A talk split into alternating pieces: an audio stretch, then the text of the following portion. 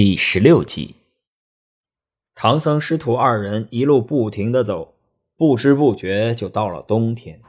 天气寒冷，道路崎岖，悟空护着师傅艰难的行走着。这天，唐僧师徒来到了蛇盘山应酬涧，这涧水奔流而下，声若惊雷。他们走到了涧边，正观看时，忽然从涧中窜出一条龙来，掀起滔天巨浪。孙悟空看见了，急忙丢下行李，把唐僧抱下马，转身便走。这条龙见赶不上，便一口把唐僧的白马吞下肚去，然后潜入水中。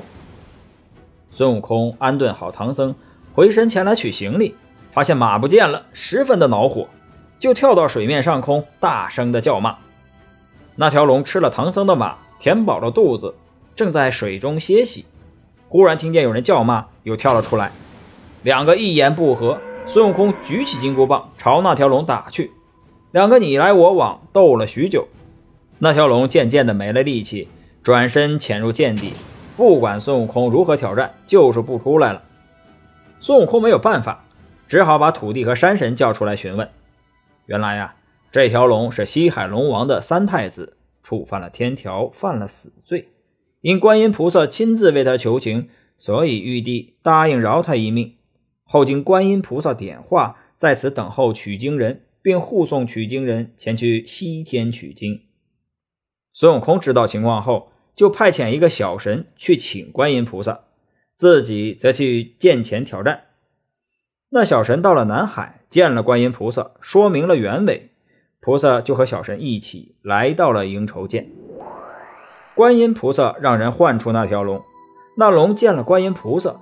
知道唐僧就是自己要保护的取经人，而自己又吃了他代步的白马，心中十分的懊悔。观音菩萨就命令那条龙变成白马，负责驮着唐僧去西天取经。那龙欣然同意，立即就变成了一匹白马。孙悟空质问菩萨：“为什么给唐僧金箍，又叫唐僧念那紧箍咒？”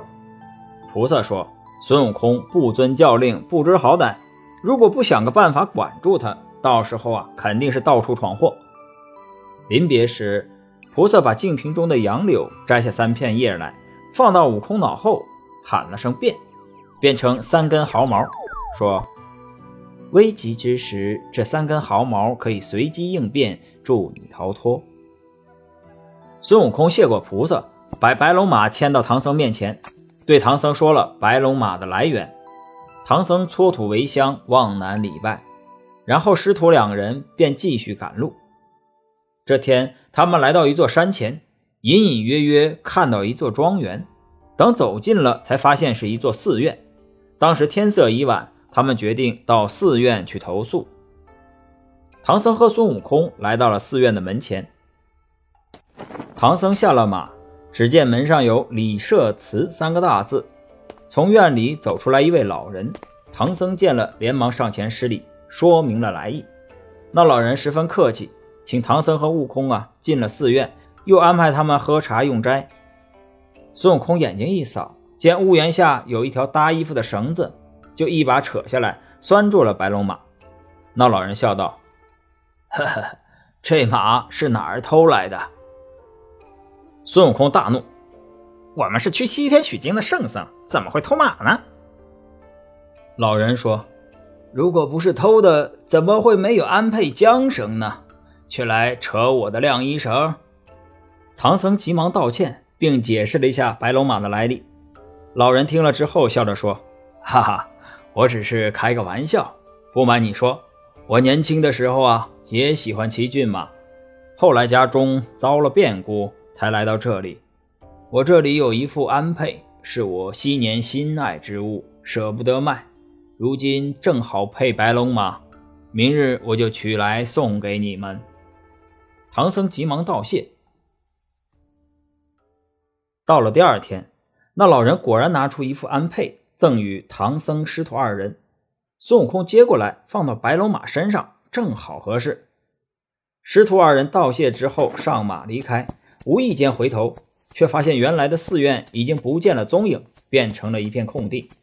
正在惊疑不定的时候，就听半空中传来声音：“自称是珞珈山的山神，受观音菩萨所托，前来赠送安佩等物。唐僧听了这番话，又急忙下马来，跪在地上拜谢，然后两人又一路向西行去。本集播讲完毕，感谢您的收听。